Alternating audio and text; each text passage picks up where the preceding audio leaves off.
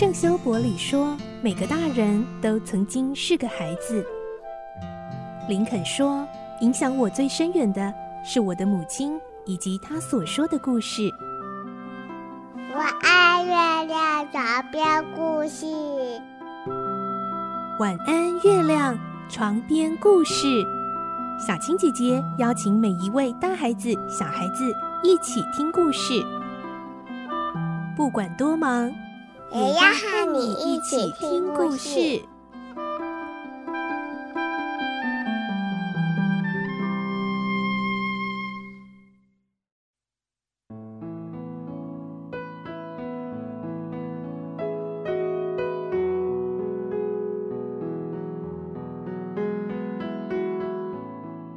晚安，欢迎你和我们一起听故事。我是小青姐姐，我们继续来听双面人的故事。今天是第十集，我们会听到乔装成拉乌尔的罗平跟这个玛蒂莲说自己打算背叛组织。玛蒂莲似乎不太相信他，但是后来玛蒂莲给了拉乌尔一张纸片，上面竟然还有几滴鲜血。来听今天的故事。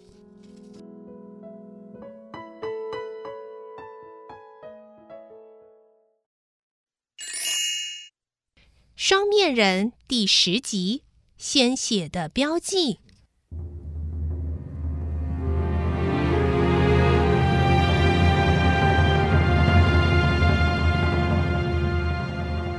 马蒂莲听完罗平的话，好奇的问：“为什么呢？”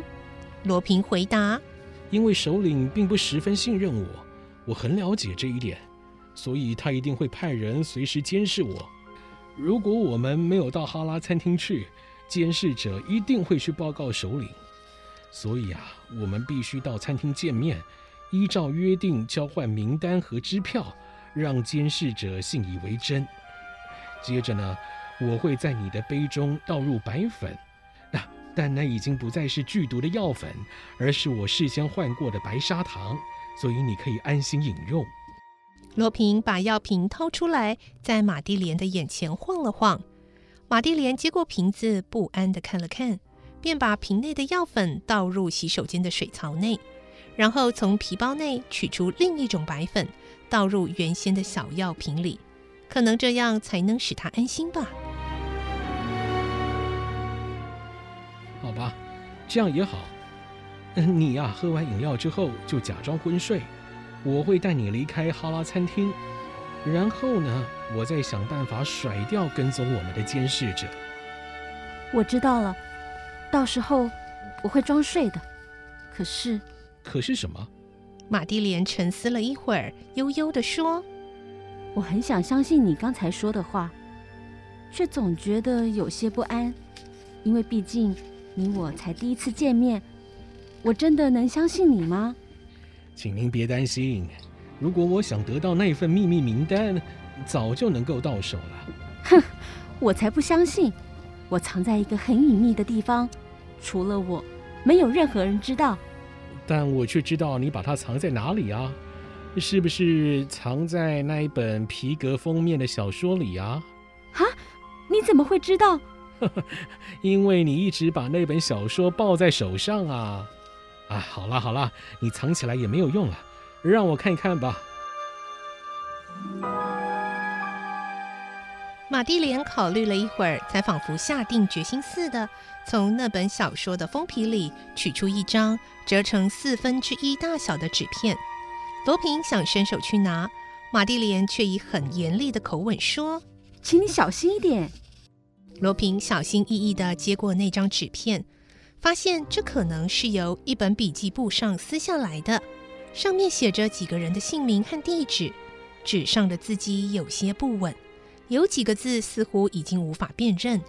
在最下面的部分有几滴鲜红的血渍。这时，玛蒂莲悠悠地开口：“写这些字的人被人射中两枪而死，他在生命的最后几分钟里。”在这张纸上写下了几个重要干部的姓名和地址，最后他实在没有力气了，就用几滴鲜血代表他的签名。你的意思是说，这是克利夫集团中高级干部的姓名和地址吗？哎，那你为什么要把它卖了呢？你不也是克利夫的一份子吗？是的，我虽然是他们的一份子，我却恨透了那些毫无人性的家伙。同时，我也很需要钱。啊，我知道了。那么，我就把这个名单上的人名抄下来，交给检察官吧。我想啊，他只要知道姓名就可以了。罗平这么说，把名单上的人名抄在另一张纸上。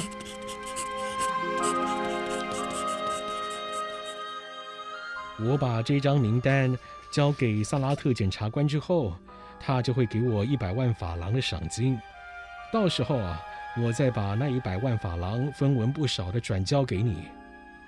不过，这一张染有血字的名单，我还是带回去交给首领。这样子，他以后就不会再怀疑我了。你的主意很好，但你能不能告诉我，你到底是谁？为什么要这样帮助我呢？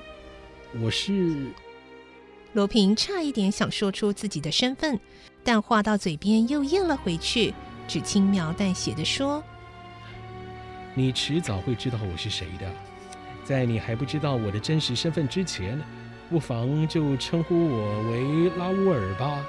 年轻的马蒂莲一直凝视着罗平的脸，在他长睫毛下的大眼睛中流露出感激和信任。他心中一定认为罗平真是一位了不起的绅士。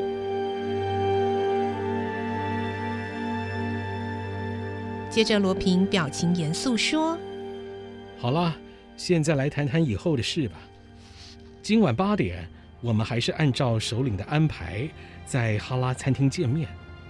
吃饭的时候，我会在你的杯中放入药物，你装成毫不知情的样子把它喝下，很快的你就会陷入昏睡。这种情形一定会被监视我们的人看到。然后呢，我就把你塞进车里，开车到郊外，再把你抛入湖中。哎，你是游泳好手。落水之后呢，你就拼命游到对岸去，这样子监视者就会认为你一定溺死了。你上岸之后，可以看到附近有一家小旅馆，你就到里面去求救，旅馆的主人一定会收留你。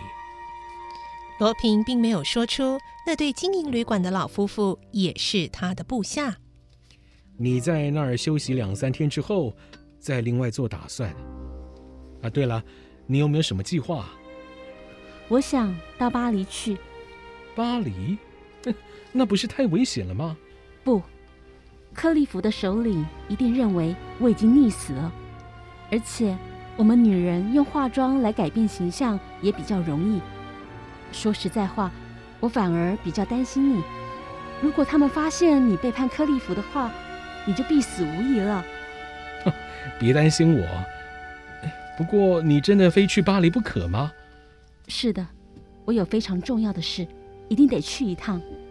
好吧，那么下个星期六的下午三点，你到黎波里街的朗贝罗咖啡厅去吧。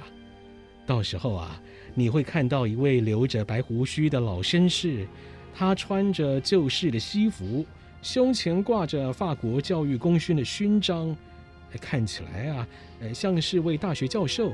实际上就是你的保护者，也就是我。听到这儿，玛蒂莲不禁哭了出来，一边凝视着罗平眼眸中发出的热情光芒。罗平从椅子上站了起来，问：“刚才我说的话，你都听清楚了吗？”“嗯，我都知道了。这一切全靠你的安排了。”罗平走到门口，打开门走了出去，又突然回过头来。凝视着马蒂莲的眼睛，你要勇敢一点啊！好的，请放心吧，我会照顾自己。马蒂莲露出了一个可爱的微笑，于是罗平就离开了。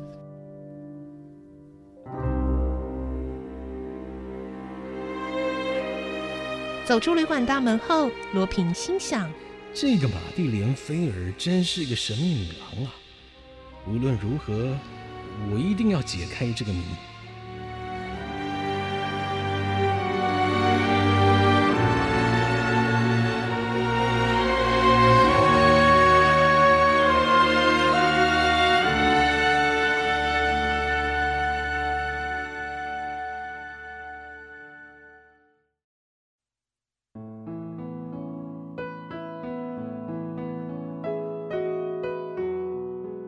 今天的故事就先听到这里喽，明天再继续来听双面人的故事。我是小青姐姐，祝你有个好梦，晚安，拜拜。小朋友要睡觉了，晚安。